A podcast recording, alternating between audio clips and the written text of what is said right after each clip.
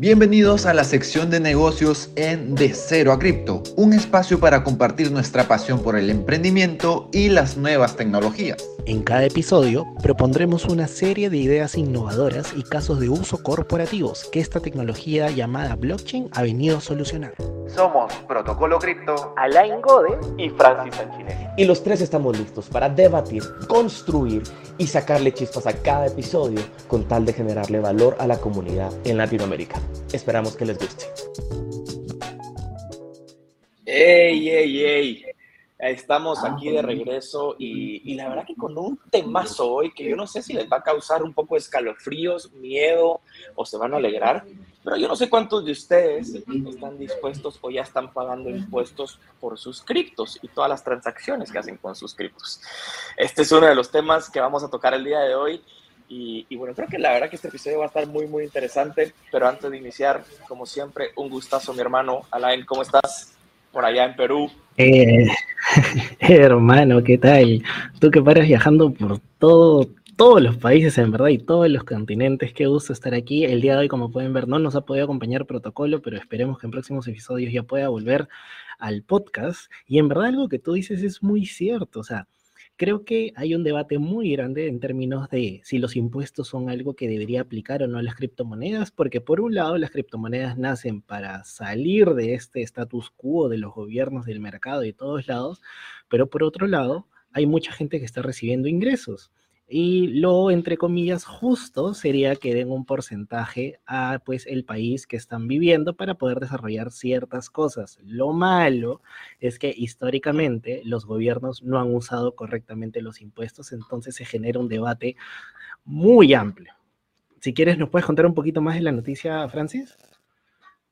Sí, no, a ver, la noticia dice un poquito y hay un número bien espeluznante por ahí eh, por lo menos creo que para la muestra que, están utilizando, donde dicen que más de 125 mil estadounidenses, porque estamos hablando ahorita de una propuesta que se está llevando en Estados Unidos, rechazan la propuesta de que se le ponga impuestos a las criptomonedas. Y, y la verdad que ha tenido críticas durante los últimos meses que han tratado de empujar esta, esta iniciativa. Y como lo dices, a mí se me, se me hacen dos preguntas, ¿verdad, la? ¿Cuál va a ser el uso de esos impuestos? Como ya le estabas diciendo, y, y creo que es de lo más atinado, porque al final en este mundo en el que vivimos, desde que existe la centralización, los bancos, el gobierno central, etcétera, esta creo que es una de las preguntas que nos hacemos todos los días como personas normales, sin necesidad de estar en el mundo cripto. Y luego el segundo es, ¿cuál sería esa tasa justa o correcta para imponerle a las criptos y cómo lo van a, o sea, de que se puede trazar creo que es justo algo muy importante porque es donde más se puede trazar lo que está sucediendo a nivel de transacción. Pero, ¿cómo venir a implementar un sistema fiscal eh, atinado? A mí, me queda, a mí me queda la duda. Yo no sé cómo, o sea, porque cada país es tan diferente. Si nos ponemos a pensar en cuál es el, el régimen fiscal de Guatemala, por ejemplo, versus el régimen fiscal de Perú, versus el régimen fiscal de Estados Unidos, versus el salvadoreño, versus todos son diferentes y tienen razonamiento detrás. Ahora, con las criptos, ¿sería un régimen fiscal universal al que estamos tratando de perseguir? ¿O qué pasaría? Sí, algo que a mí me genera mucha curiosidad es que solo es el impuesto sobre las ganancias, ¿no? O sea, si ganamos, ganamos todos y el Estado va bien, pero si nosotros perdemos, asumimos el riesgo al 100%. Yo sé que eso puede sonar un poco obvio, pero siempre ha sido así, entonces habría que cuestionarnos, ¿no? Compartimos las ganancias, pero no compartimos las pérdidas.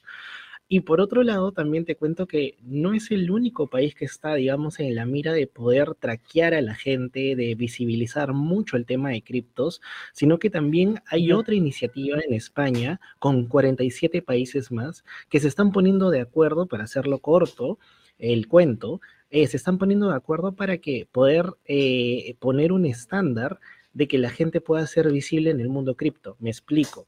Hoy en día, de repente, si un país X le pide a Binance mi información, Binance a algunos de los países les puede decir, ok, te la doy, y a otros países les va a decir, no, no tengo por qué dártela porque no te corresponde, no te, no te importa, ¿no? Con esta iniciativa se busca que de manera entre todos los países abiertos puedan intercambiar información de un usuario específico si es que lo, lo, lo, lo requieran, ¿no? Entonces, ahí es donde viene nuevamente este debate, porque gran parte de, de la comunidad de cripto, pues, empezó queriendo salir del estatus y irse al mundo al mundo no tradicional, ¿no? Irse a un mundo cripto, a un mundo sin censura, a un mundo donde todo lo custodiamos en nuestras propias billeteras, pero inteligentemente también si bien es cierto, los gobiernos no pueden atacar a la blockchain porque es imposible, al menos por ahora, sí pueden atacar las puertas de entrada y salida como son los exchanges. Entonces, si hoy en día los gobiernos dicen, te elimino todos los exchanges, no estamos suficientemente maduros para poder usar otras alternativas y el mundo cripto se caería, ¿no? ¿Qué opinas tú, mi hermano? Yo creo que estás abriendo una oportunidad y, y, qué bonito, porque esto es lo que les decíamos al principio con la intro. Este episodio va a estar bien interesante para los que están tal vez un poquito más relacionados con todo este mundo cripto, que ya conocen un poco más, y si no, para aclarar dudas a los que quieran meterse, a los negocios que quieran meterse a, utilizar su tesorería o a empezar a usar las criptos, porque te, te voy a dar un ejemplo muy puntual. Yo recuerdo eh, en un proyecto en el que estuve muy involucrado, en el que, por ejemplo, tú querías llegar a un país y, y el proceso normal de tratar de habilitar, tú le dijiste, la entrada y la salida al mundo cripto, hoy por hoy es a través de los exchanges y en su defecto a través de los bancos, ¿verdad? Es, es muy natural que la forma en la que tú todavía adquieres una criptomoneda va a ser a través de tu moneda local, a través de una tarjeta de crédito, ¿verdad? O porque de alguna u otra manera obtuviste una moneda, estable o cripto para poder intercambiar por alguna otra cripto. Pero para poder entrar, siempre va a haber el, el, famoso on-ramp y el off-ramp. Y ahorita tú lo acabas de mencionar. La forma que hoy por hoy los gobiernos y las regulaciones o los entes reguladores le ponen el parón y la guerra al crecimiento cripto es a través de bloquear este tipo de iniciativas. Y, justo en el proyecto en el que yo estaba, eh, y, son cosas que pasan en el día a día para muchos proyectos que están queriendo emprender en Latinoamérica y en el mundo, en el que abren operaciones y la primera fase de, de abrir un nuevo negocio es, ok, necesito tener cuentas bancarias para poder venir y abrir una sociedad o poder abrir un ente legal con el que pueda facturar, etcétera, por si me lo llevase. Y puede ser que a veces llegues en un momento, y nos pasó, por ejemplo, en un proyecto en El Salvador, en el que en teoría es un país amigable con la regulación cripto y demás, en el que se abrieron cuentas, pero a los meses el banco, siendo un banco privado centralizado, decidió congelar el movimiento de cualquier cuenta que estuviera relacionada a un proyecto que tuviera que ver con cripto. Y ahí, como tú dices, ¡pum! Murió el proyecto, porque no tiene la posibilidad de poder sacar, de liquidar, por así decirlo, o meter fondos al sistema de manera que eso pueda empezar a moverse dentro del mundo cripto. Entonces, eso es, eso es algo bien importante y bien interesante, como tú dices, de, de entender cómo la vamos a jugar en este mundo web 3 o cómo los negocios también no, no presionan más allá, creo yo, de, de, venir y decir, queremos hacer esto y que se pongan los bancos y las entes reguladores, como está pasando ahorita, decir, bueno, entonces, ¿saben qué? Les bloqueamos todo acceso a cualquier cuenta bancaria y ningún banco puede entrar a esto. Y se convertiría, y, hago referencia a un episodio en el que tú hablabas del tema de, ¿cómo es Tower Bank? El de, el de Panamá, ¿verdad? De que de ser un banco muerto decidió ser ahora el que era amigable y cambió completamente su modelo de negocio. Así es, así es. Y te cuento que aquí, hablando un poco, no sé si la palabra sea de robos, pero ¿qué pasa? Que lamentablemente en Latinoamérica los impuestos están considerados en parte como robos porque no han sido bien usados o no encontramos en muchas partes de la región que se hayan desarrollado cosas buenas con la cantidad de dinero que reciben los gobiernos, ¿no? Entonces, creo que son dos partes para resumir esta noticia, el tema de cómo se usan los impuestos y si realmente vale la pena que nosotros paguemos impuestos solo cuando ganemos y en un mercado que todavía no está tan maduro. Entonces, creo que todavía hay mucho pan por rebanar, hay muchos gobiernos que tienen que entender cuál es la mejor forma de hacer esto, porque si no va a ser un poco más de lo mismo. Y quería contarte también, ahora sí, hablando de robos, que justo ha habido un robo o un posible robo en Binance. De hecho, es algo que todavía no está comprobado al 100%, pero se detectó que se extrajo un, de una billetera de Binance 27 millones en USDT, o sea, 27 millones de dólares. Entonces, todavía no se ha confirmado esto, según Criptonoticias, que es donde estoy leyendo, digamos, el portal, pero creo que el mensaje es claro en términos de que incluso hasta los más grandes se les puede escapar la paloma, ¿no? En el sentido de que por más que seas un exchange mega reconocido, por más que tengas muchos filtros de seguridad, aún así sigue siendo vulnerable. Solamente hace unas semanas, días, fue también hackeado el exchange que compró Justin Sun que se llama Poloniex. Entonces, estamos 2023. Ya hemos tenido muchas casas de cambio hackeadas en el tiempo cripto y aún así siguen encontrando vulnerabilidades y nuevos hackeos. Entonces, creo que lo importante, más que poner tu dinero en un solo lugar porque es seguro, es diversificar. ¿Qué opinas tú, hermano?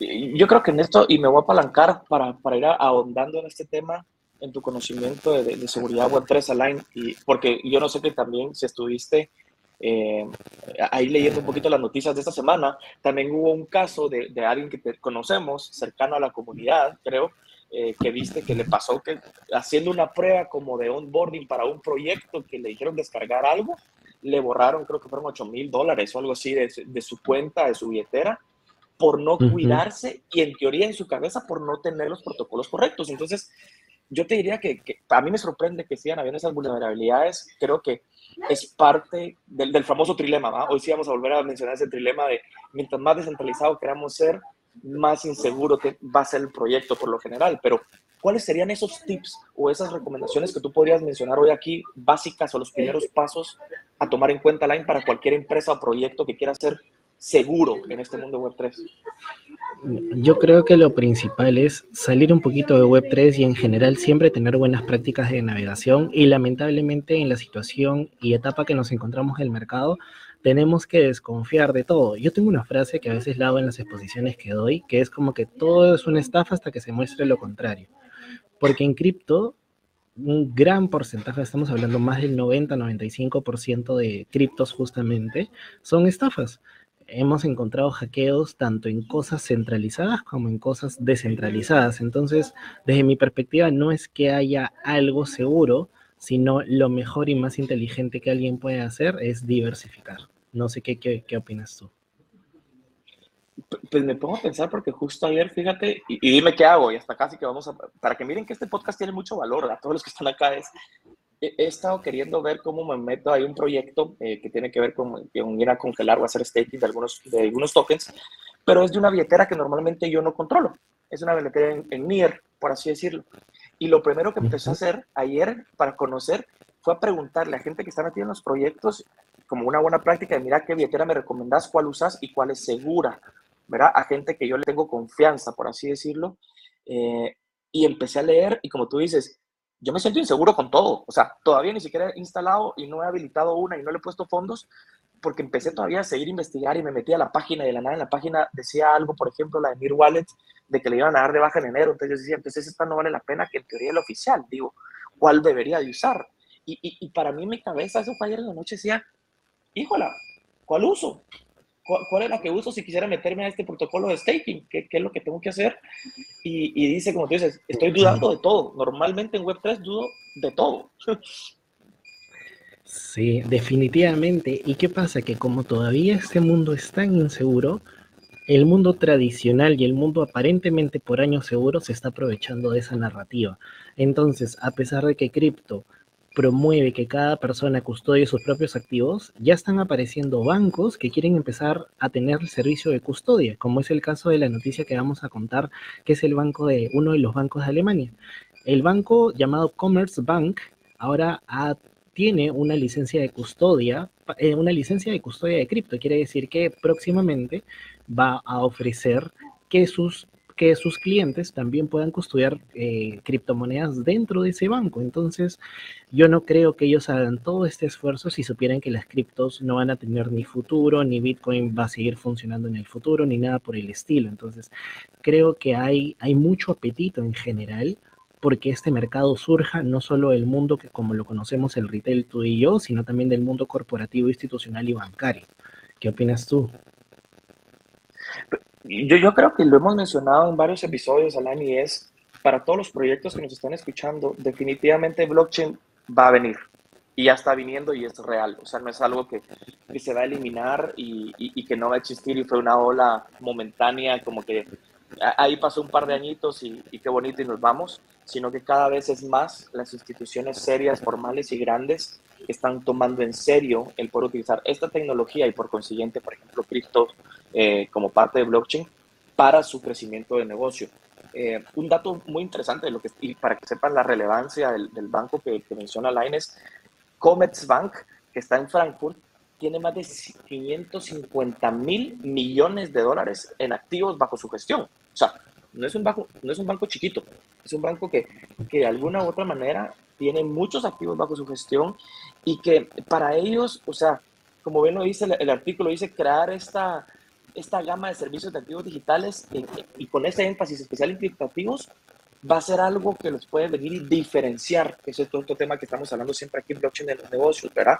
Porque le va a permitir, de nuevo, como Tower Bank y todo lo que hemos conversado en capítulos anteriores, poder decir, tengo una propuesta de valor diferente. O sea, ya no solo soy un banco tradicional, sino que ahora yo sé que existen otras personas en el mercado que puede ser que les interese interactuar con activos digitales o poder venir comercializar o que simplemente yo les resguarde sus activos digitales. Entonces, levanto la mano, me preparo como banco y hago un paso adelante en la tecnología. Y creo que eso es súper importante porque los bancos están dando obviamente un paso eh, primario y vanguardista, diría yo, en esta industria, naturalmente por, por el, el, lo fácil que es tal vez implementar la parte de criptoactivos, pero hay muchísimas otras industrias en las que está pasando esto, ¿verdad, Yo no sé cómo lo ves vos, o sea, es, es real.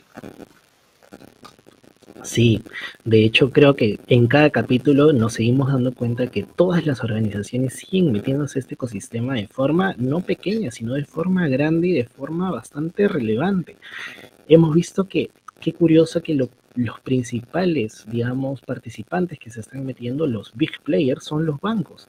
Justo estaba leyendo otra noticia que es JP Morgan y BNY Mellon también están participando en un programa de, de tokenización. Y digo también porque ya en otros capítulos, si más no me equivoco, en dos o tres, hemos hablado de que otros bancos e instituciones están participando en tokenización. Yo estoy segurísimo que esto va a ser el futuro. Esto, en, este, en esta noticia, en este caso, está siendo liderado por el Banco Central de Singapur. Entonces, creo que no es algo que esté segmentado en un solo continente ni en un solo país, sino está segmentado ya a nivel mundial y de diferentes maneras. Ya lo hemos dicho muchas veces, la tokenización es algo inevitable y que se va a venir fuertísimo. ¿Tú qué, crees de todo esto, hermano? Yo, yo creo que la tokenización eh, va a venir a cambiar muchas industrias y justo una, la parte de, tokenizar activos, es, bien, bien interesante, ¿verdad? Para los bancos y para las instituciones que quieren empezar a tokenizar cosas por la facilidad que ofrece la tecnología, ¿verdad? Que hemos hablado en muchos, como bien dices, episodios, cuáles son esos beneficios que traen.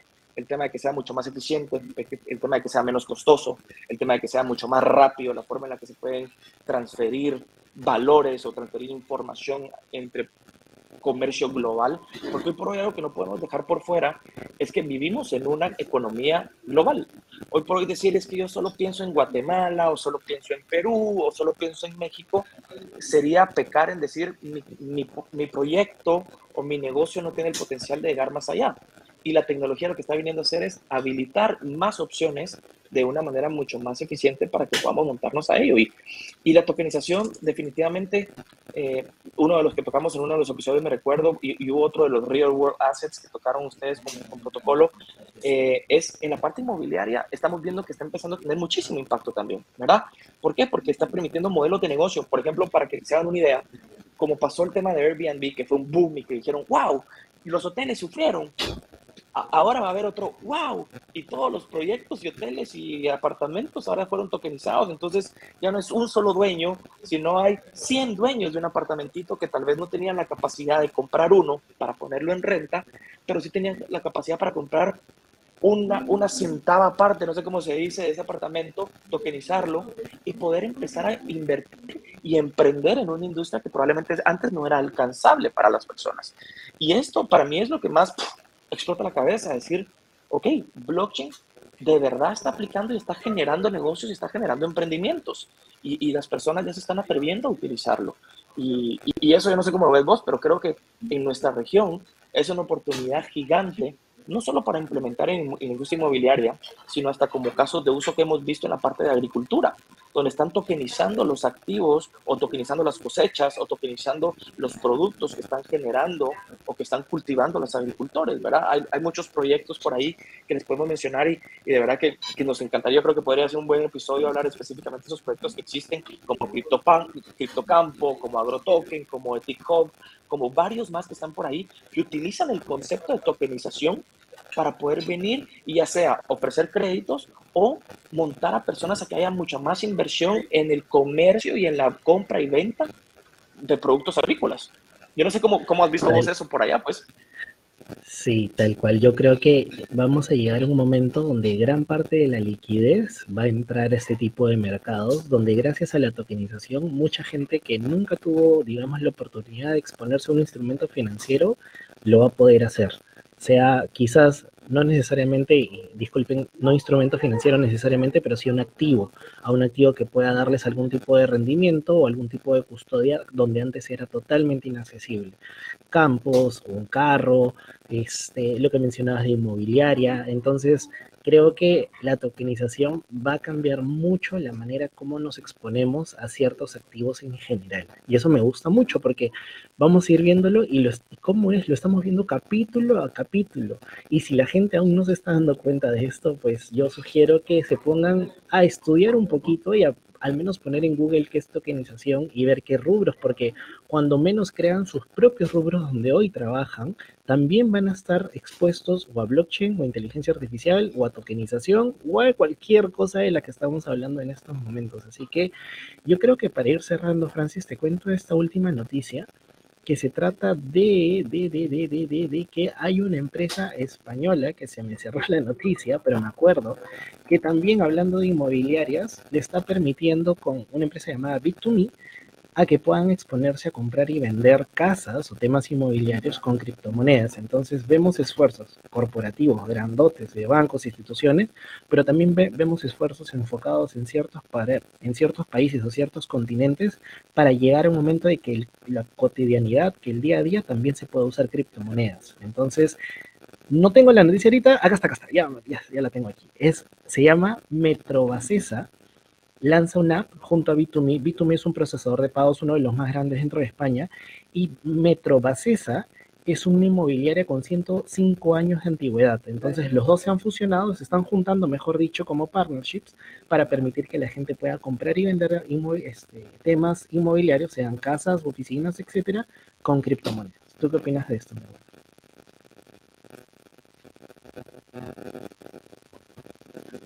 Me estoy quitando el mute porque creo que, yo no sé si ustedes lo escuchan y de verdad que eh, nos disculpamos si hay algún ruido, pero yo otra vez lo estoy escuchando, pueden ser mis audífonos, espero que no sea así. Pero lo que estás diciendo aquí, al final, Alan, yo creo que es, es un ejemplo claro, ¿verdad? Eh, ya que en España, que existan estas apps, que existan estas alianzas que están de verdad llevando al día a día, de, nuevo, y eso es creo que lo lindo de estos episodios y este segmento es llevando al día a día la tokenización a través de una aplicación con la que ahora puedes pagar, eh, puedes pagar una vivienda, puedes comprar una parte de una vivienda a través de una aplicación que no se te hace complejo y con el respaldo probablemente de o la inmobiliaria que ya conoces o empresas como B2Me, que B2Me, para que sepan, no es una empresa chiquita, es una empresa muy, muy grande, es un proyecto muy grande eh, creo que eso solo es una confirmación de todo lo que hemos venido hablando, ¿verdad? De que realmente blockchain vino para quedarse y blockchain en los negocios son alternativas, son oportunidades. Y, eso es probablemente una de las frases importantes. Es, tú tienes un negocio inmobiliario y, me recuerdo, hace poco un amigo me llama y me dice, eh, ¿cómo funcionaría si quiero vender una casa ¿Qué me recomiendas hacer? Entonces yo lo primero, y él empezó a hacer la recomendación, le dije, mira, ¿cómo te lo van a pagar? Va a ser una moneda estable, te lo van a mandar en esto, ¿en qué moneda? ¿A través de qué exchange? ¿Cuál es la tasa? Etcétera, etcétera. Ah, ok, pues no tenía tomado eso en cuenta. Entonces le dije, toma nada más esto en cuenta y, y trata de, pues al final la transacción, si sucede y lo llegas a tener, una transacción válida, le dije. Ahora solo toma también mucho en cuenta cuál es ese costo que va a significar para vos si lo querés liquidar y convertirlo en efectivo, en que sales o en dólares, le dije. Porque eso va a tener un costo dependiendo por dónde vayamos a salir. Lo que hablamos al principio de este, de este, de este episodio, ¿verdad? El, el rampón y el ramp off y tan famoso, pero pero es súper válido y ya está sucediendo en el día a día en transacciones normales. O sea, eh, y hasta aprovechamos, creo yo, para darle una UPA, para no mencionar la marca, pero hay un proyecto en Perú que acaba de liberar un video en el que la gente está llegando a las tiendas de barrio, en los puntos de Perú, a comprar cripto y hasta poder pagar servicios, si no estoy mal. Entonces, las cosas están sucediendo y están sucediendo de una manera cada vez más natural. Y, eso es lo que agregaría aquí como que para ir cerrando, porque esto me vuela la cabeza a mí, de verdad. No, totalmente de acuerdo. En verdad, yo creo que tarde o temprano vamos a estar blockchainizados y no vamos a saber que lo estamos. Así que yo creo que la tarea o el rol de las personas que nos escuchan es, por favor, entiendan, aprendan, un poco estudien, que yo creo que recién estamos empezando, aunque ya tengamos 15 años. Siempre digo, ¿no? Bitcoin a veces parece un adolescente porque recién estamos empezando, ¿no? Y el resto de criptos peor todavía. Así que, sin más, primero agradecerte, Francis, por un capítulo más y nos vemos en un próximo capítulo hablando de blockchain en los negocios. Vamos a tocar, vamos a tocar noticias más interesantes también que tenemos ahí bajo la manga. Así que sin más chicos, no olviden suscribirse, no olviden de... Ah, disculpa Francis, dale, sí. No, no, no, justo así, así, no olviden de darnos las cinco estrellitas en, Spotify, compartirlo a sus amigos, seguirnos en todas las mm. redes sociales. Y de verdad, si hay algún tema o están en alguna industria o en algún negocio que les gustaría saber cómo aplica blockchain a su industria o a su proyecto, escríbanos coméntenos, porque parte de lo que nos gusta hacer, y aquí el señor que está del otro lado de la cámara conmigo y al micrófono, es un experto y fanático de la investigación. Así que, por favor, escríbanos, se ven algunos episodios muy interesantes con algunos proyectos que están queriendo venir y contarles lo que están haciendo para que todos ustedes lo conozcan. Así que súper atentos a lo que viene y te dejo que sigas con ese cierre espectacular, Alain. Exacto. No se olviden, por favor, califíquennos, coméntenos, díganos qué les gustaría de, sobre qué hablemos y nos vemos en un próximo episodio. Así que muchas gracias, Francis. Muchas gracias a todos. Nos vemos en la próxima. Nos vemos. Chao, chao. Gracias por escucharnos hasta el final. Comparte este episodio, síguenos en todas nuestras redes y recuerden siempre, manténganse descentralizados. Nos vemos. Chau, chau.